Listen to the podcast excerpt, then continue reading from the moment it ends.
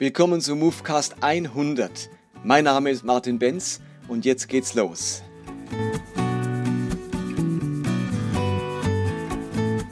Jetzt sind es tatsächlich schon 100 Podcast-Folgen. Als ich das Ganze vor ein paar Jahren gestartet habe, hätte ich mir nicht vorstellen können, dass es mal wirklich 100 Episoden gibt und dass es immer noch weitergeht. Danke für alle Zuhörer, alle Unterstützer, ich freue mich über diese Reise, die wir zusammen gegangen sind. Ich lasse euch Anteil nehmen an meiner eigenen Glaubensgeschichte und meiner eigenen Glaubensentwicklung mit der Hoffnung und dem Wunsch, dass es uns miteinander hilft auf unserer geistlichen Reise, sich unsere Gottesvorstellung klärt, sich unsere Leidenschaft für Jesus vertieft, unsere Liebe zur Bibel sich vergrößert und so manche Stolpersteine auf dem Weg des Glaubens ausgeräumt werden. Ich wünsche mir, dass der Glaube umso attraktiver wird. Gerade wenn wir eine christliche Vergangenheit haben, die uns immer wieder einen, ein Bein stellen will, wo wir merken, das eine oder andere passt so nicht mehr, hier mitzuhelfen, Umzugshelfer zu sein, dass der Glaube wieder ein Zuhause findet und Substanz bekommt. Und gleichzeitig wünsche ich mir, dass Menschen, die auf der Suche sind, die mit diesem Glauben vielleicht bisher nicht viel anfangen konnten, die auf ganz zu viele Ungereimtheiten gestoßen sind oder die, sag, die sich gesagt haben, so wie die die Bibel lesen, die Christen oder verstehen, da kann ich nicht mit, dass auch für die ähm, die Ansätze von Movecraft ein Anknüpfungspunkt sein können, um sich stärker mit, mit der Bibel, mit dem Glauben und mit der Person von Jesus Christus auseinanderzusetzen. In dieser hundertsten Folge mache ich etwas, das ich nicht so oft mache, ähm, aber das mir in diesem Fall äh, wichtig ist, habe ich schon ein paar Mal gemacht. Und zwar veröffentliche ich eine Predigt, die ich vor einigen Wochen gehalten habe. Und sie, da geht es um dieses Element von PsyQ. Ich habe einige ähm, Movecasts gemacht zu diesem Thema und zwar die Episoden 20 bis 22. Und ich habe über dieses Thema weiter nachgedacht, habe es vertieft, es beschäftigt mich immer wieder und in dieser Predigt versuche ich deutlich zu machen, dass alles, was wir tun, ähm, ein Ausdruck von Spiritualität ist. Ich könnte sagen, alles ist geistlich, alles ist spirituell. Das wollte ich mit dieser ähm, Predigt deutlich machen. Und sie stellt also eine Art Ergänzung dar zu dieser PsyQ-Reihe, die nun wirklich schon lange zurückliegt. Insofern diese nächsten 25 Minuten, also diese Predigt, die ich im Juli 2020 gehalten habe.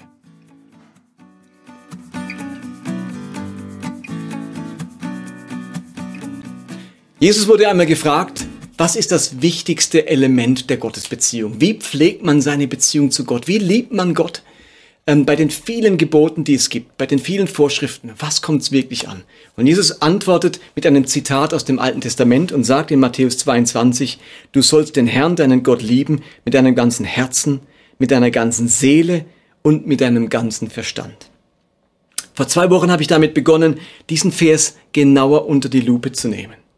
Jesus sagt hier nicht einfach, wichtig ist, dass ihr Gott liebt. Er konkretisiert das.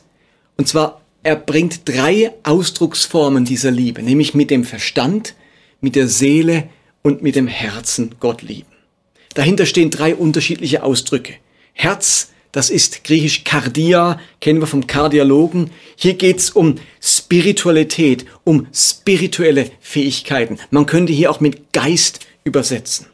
Das zweite ist die Seele, griechisch Psyche, kennen wir vom Psychologen, von den Psychopharmaka. Hier geht's um Emotionalität, um unsere emotionalen Fähigkeiten. Und dann als drittes sagt Jesus mit dem Verstand Gott lieben, griechisch Dianoia. Hier geht es also um intellektuelle ähm, Fähigkeiten, um unsere Intellektualität. Ganzheitlichkeit heißt nun, das Potenzial und die Schätze meines Verstandes, meiner Seele und meines Geistes zu entdecken und darin zu leben. Wenn Jesus betont, dass wir Gott mit dem Verstand, mit der Seele und mit dem Geist, mit dem Herzen lieben sollen, dann ist das eine Ganzheitlichkeit, wofür unsere gesamte Gottesbeziehung wichtig ist. Ich darf mich in der Beziehung zu Gott mit meiner ganzen Persönlichkeit umfassend einbringen. In Bezug auf unseren Glauben müssen wir nicht den Verstand an der Garderobe abgeben und möglichst naive Vorstellungen entwickeln. Wir müssen auch nicht unsere Gefühle unterdrücken, weil der Glaube möglichst nüchtern sein soll. Und wir müssen keine Angst vor dem Spirituellen und Übernatürlichen haben, weil unser Geist und unser Herz darauf angelegt sind. Und ich finde es spannend, dass Jesus die Menschen auf allen Ebenen, auf allen drei Ebenen angesprochen hat. Im Bereich vom IQ hat er Menschen angesprochen, indem er gelehrt hat, gepredigt hat, dass er Zusammenhänge erklärt hat, Gleichnisse erzählt hat und ausgelegt hat. Die Menschen konnten etwas vom Reich Gottes verstehen.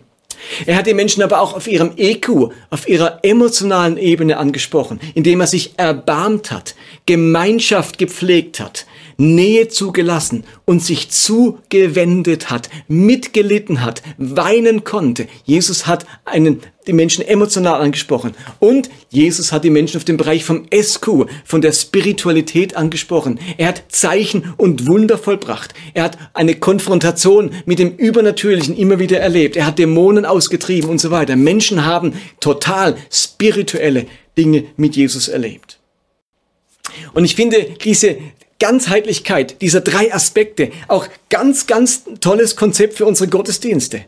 Ein Gottesdienst zu veranstalten, der die Menschen ebenfalls auf allen drei Ebenen anspricht und abholt.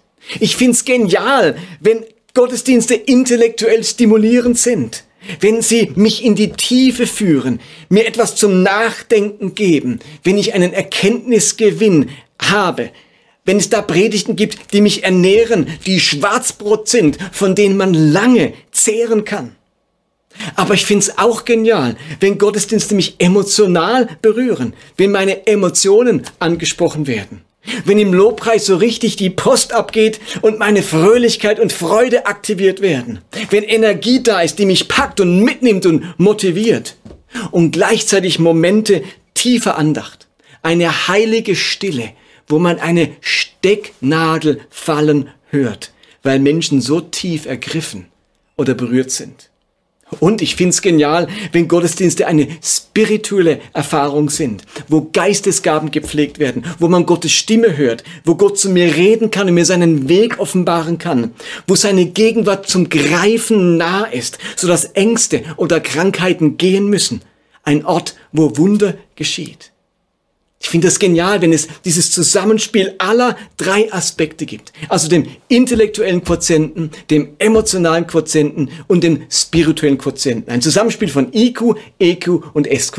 Und ich habe dafür einen, habe dafür einen Begriff entwickelt und nenne das Ganze SciQ. S-E-I-Q also das Zusammenspiel aller drei Quotienten. Das ist für mich der schönste Ausdruck von Ganzheitlichkeit. Das ist die Kombination aller drei Aspekte, aller drei Quotienten. Ein wichtiges Konzept von Ganzheitlichkeit.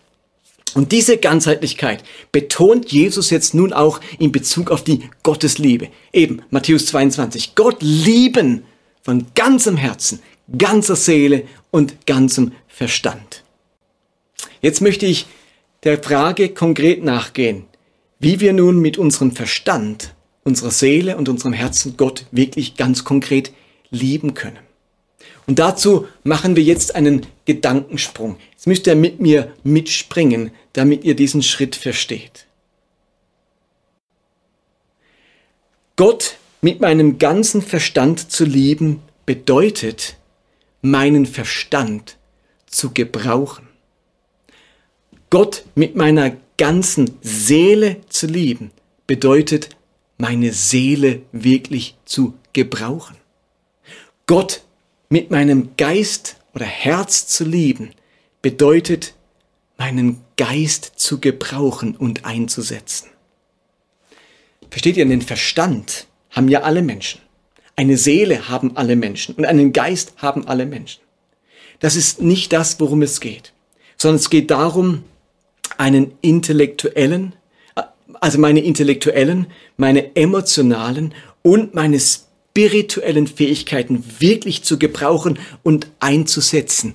Dadurch fühlt sich Gott geliebt. Wenn Gott meinen Verstand, meine Seele und meinen Geist, ich muss es anders sagen, wenn, wenn Gott sagt in diesem Satz von Jesus, wenn er sagt, dass er ähm, mit meinem Verstand, mit meiner Seele und mit meinem Geist geliebt werden möchte, dann heißt das etwas im Umkehrschluss. Nämlich, dass Gott meinen Verstand, meine Seele und meinen Geist liebt. Also, wenn Gott das alles verabscheuen würde, würde er, nicht, würde er ja nicht darum bitten, dass ich ihn mit meinem Verstand, meiner Seele und meinem Geist lieben soll. Ich soll Gott damit lieben, weil er sich dadurch, wenn ich diese Dinge einsetze und gebrauche, geliebt fühlt.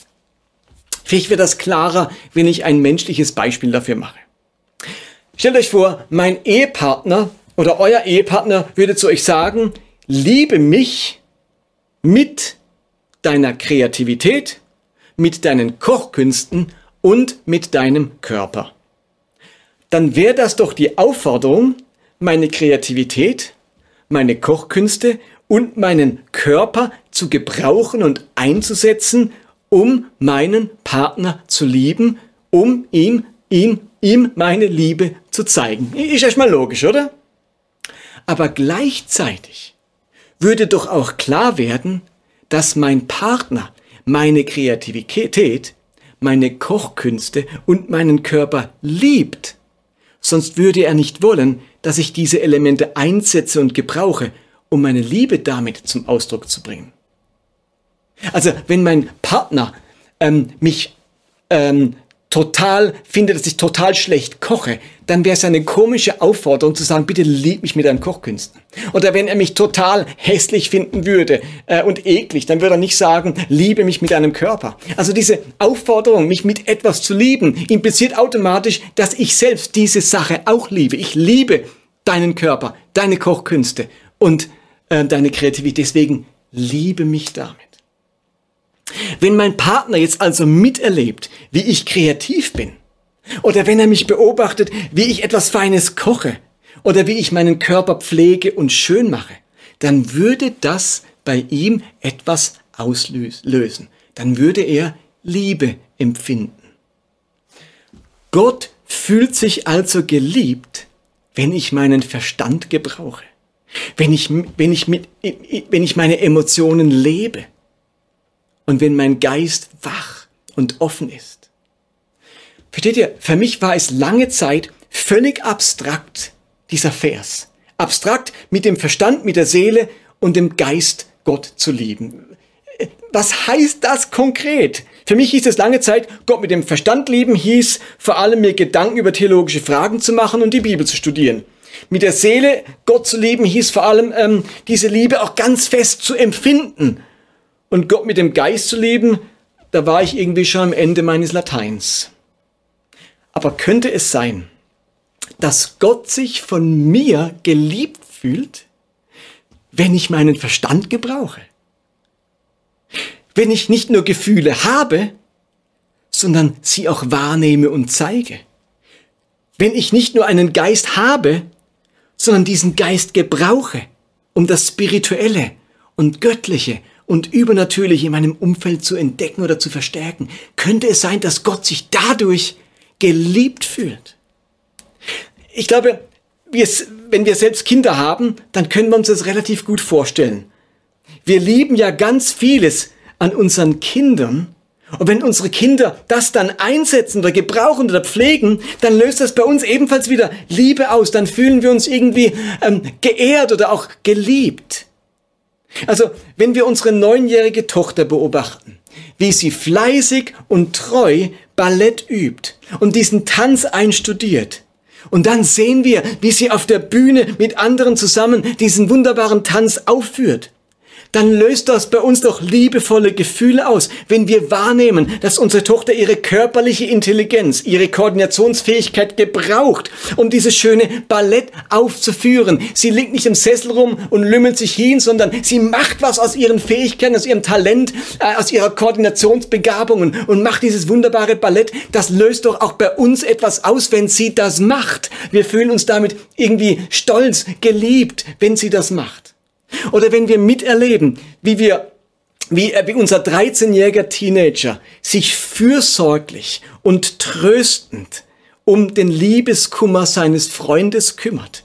Wie er ihm Mut macht, ihm zur Seite steht, mit ihm mitleidet, dann sind wir doch begeistert von, seiner von seinen emotionalen Fähigkeiten und dass er seine Gefühle ausdrücken kann und fühlen uns dadurch selbst irgendwie geliebt, wenn wir sehen, wie großartig unser Kind seine Fähigkeiten nutzt. Das kennen wir doch irgendwo alle.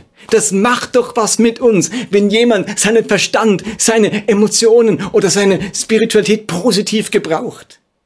Und genauso glaube ich, dass Gott als unser Vater sich geliebt fühlt und Liebe und Ehre empfindet, wenn wir unseren Verstand gebrauchen, unsere Emotionen gebrauchen und unseren Geist gebrauchen. Es geht nicht darum, unseren Verstand, unsere Seele und unseren Geist irgendwie zu gebrauchen. Ich kann meinen Verstand ja auch gebrauchen, um andere in Grund und Boden zu argumentieren. Ich kann meine Gefühle auch gebrauchen, um ähm, meine Wut oder meinen Hass oder andere meine Aggression spüren zu lassen. Ich glaube, Gott fühlt sich geliebt, wenn wir unseren Intellekt, unsere Emotionen und unsere Spiritualität einsetzen und gebrauchen für das Gute, das Positive, das Schöne, das Heilsame, das Kreative, das Liebevolle, das Friedfertige und so weiter. Auch hier mache ich euch ein Beispiel. Stellt euch vor, ich empfinde Wut auf jemanden und dieses Gefühl der Wut, diese Emotion ist ja erstmal nicht heilsam oder liebevoll, Wut auf jemand. Aber jetzt mache ich etwas. Ich nutze meine emotionale Intelligenz, meine emotionalen Fähigkeiten, um mich selbst zu beruhigen, um mich in den anderen hinein zu versetzen, um für den anderen, der mich eigentlich so aufgeregt hat, Verständnis zu entwickeln.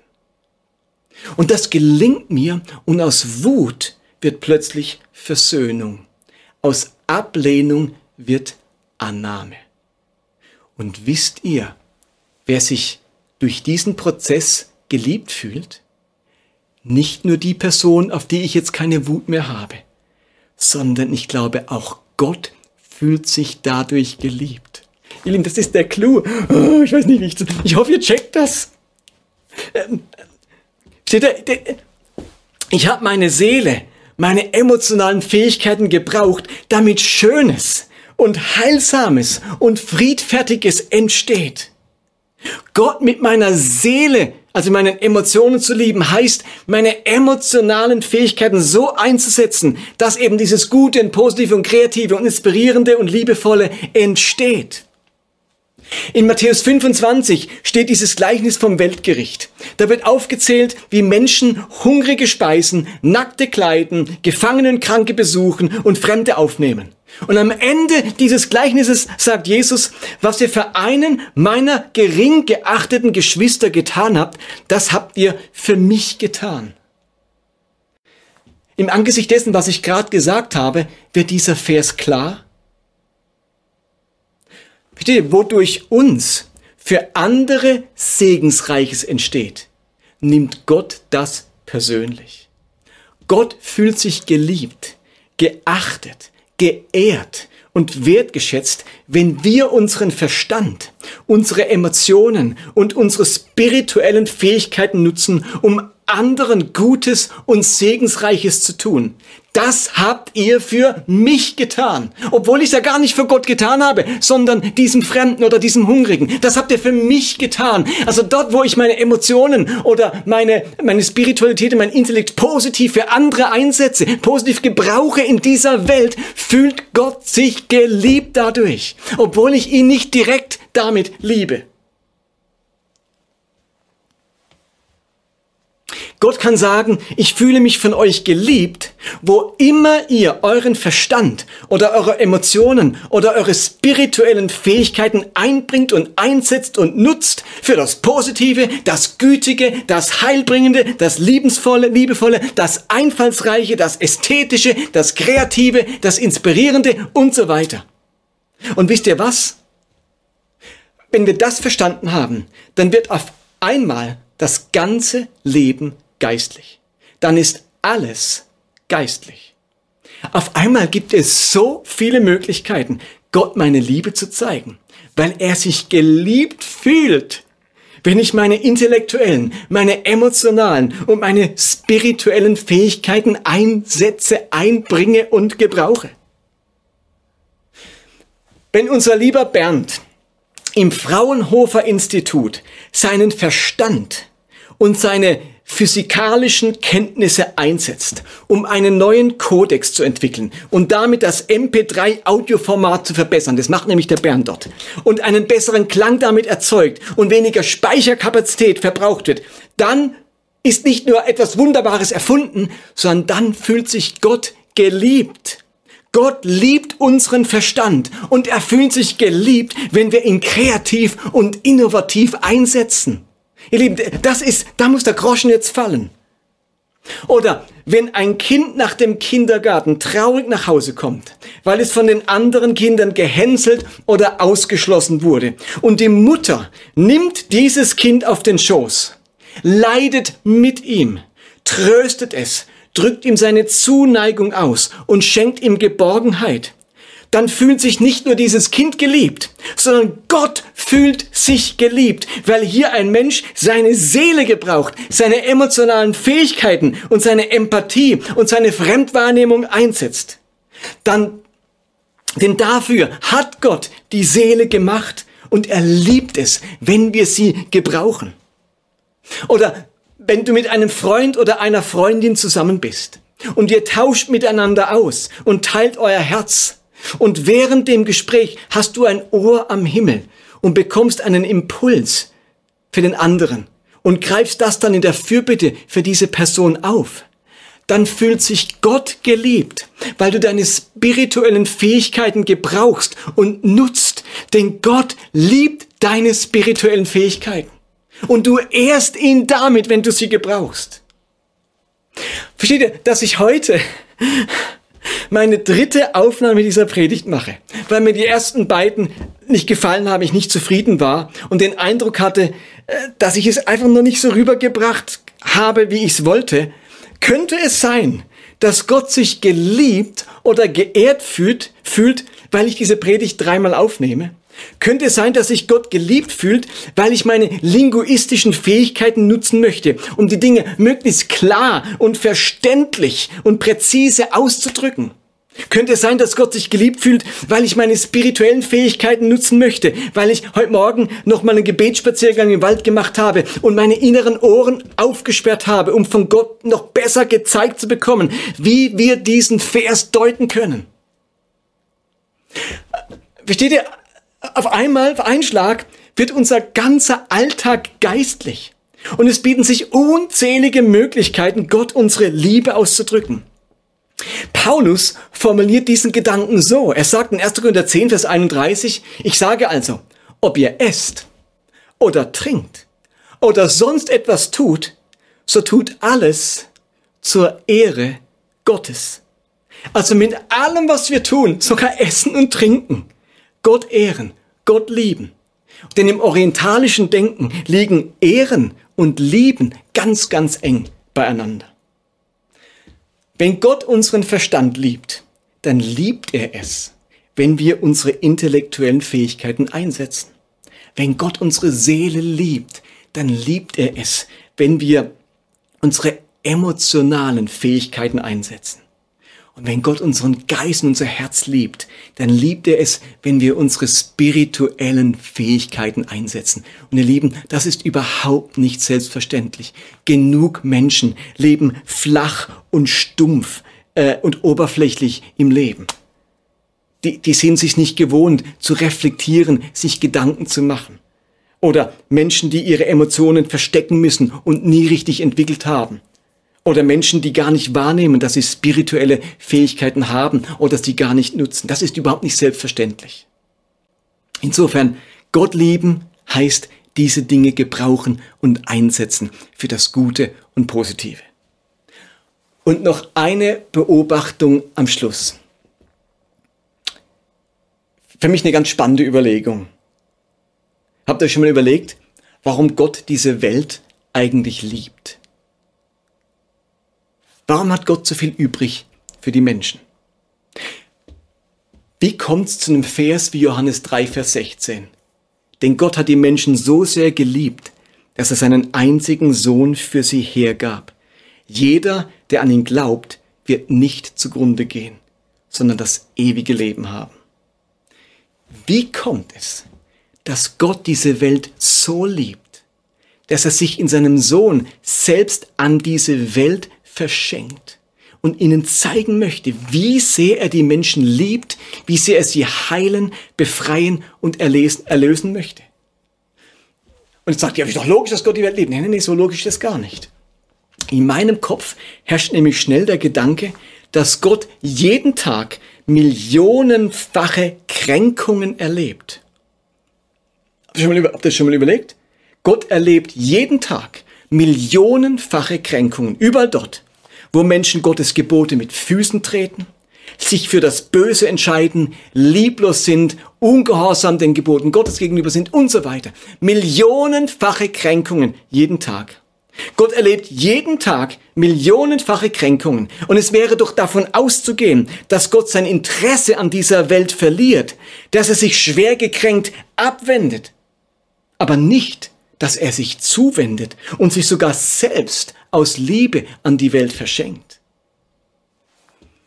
Okay. Könnte es sein, dass Gott diese Welt liebt, weil sich Gott auch millionenfach jeden Tag geliebt fühlt? Hallo? Könnte es sein, dass sich Gott nicht nur millionenfach gekränkt fühlt, sondern dass sich Gott auch jeden Tag millionenfach geliebt fühlt? Und zwar deshalb, weil Menschen, selbst wenn sie ähm, sich dessen nicht bewusst sind, so wie bei den Schafen im Gleichnis in Matthäus 25, das habt ihr für mich getan, dass Menschen, auch wenn sie sich nicht bewusst sind, Gott seine Liebe, Gott, äh, Gott gegenüber ihre Liebe ausdrücken und ihn ehren und ihm Freude bereiten, weil sie ihren Geist, ihre Seele und ihren Verstand gebrauchen. Weil sie sie gut gebrauchen. Weil sie damit Schönes oder Kreatives oder Liebevolles oder Gütiges hervorbringen. Weil sie ihr Potenzial nutzen. Könnte es sein, dass sich Gott von der kleinen Kinderzeichnung meiner Tochter im Kindergarten mehr geliebt fühlt als ich, der zum fünfzigsten Mal ein Bild bekommt und ich gar nicht mehr weiß, wo ich es abheften soll. Könnte es sein, also versteht ihr den Gedanken? Könnte es sein, dass Gott nicht nur millionenfach gekränkt wird, sondern millionenfach geliebt wird? Und wenn die Kinderzeichnung, wenn das Trösten eines Menschen, wenn das Entwickeln einer neuen Technik, wenn das Kombinieren eines Liedes, wenn das Lesen eines inspirierenden Buches, wenn das Kochen eines feinen Gerichtes, wenn der Einsatz einer Geistesgabe oder das herzhafte Lachen miteinander dazu führt, Gott meine Liebe zum Ausdruck zu bringen, weil Gott sich dadurch geliebt fühlt, dann ist das ganze Leben geistlich. Und dann gibt es überhaupt keinen Grund mehr, meine Gottesbeziehung nicht in und durch meinen Alltag zu pflegen. Ich möchte mit diesem Bewusstsein leben. Es ehrt Gott und er fühlt sich geliebt, wenn ich meinen Verstand, also meine intellektuellen Fähigkeiten, wenn ich meine Seele, also meine emotionalen Fähigkeiten und wenn ich mein Herz, also meine spirituellen Fähigkeiten für das Gute, das Positive, das Liebevolle, das Heilsame und was auch immer ihr an positiven Worten einsetzen wollt, gebraucht und einsetzt. Alles im Leben ist geistlich. Amen.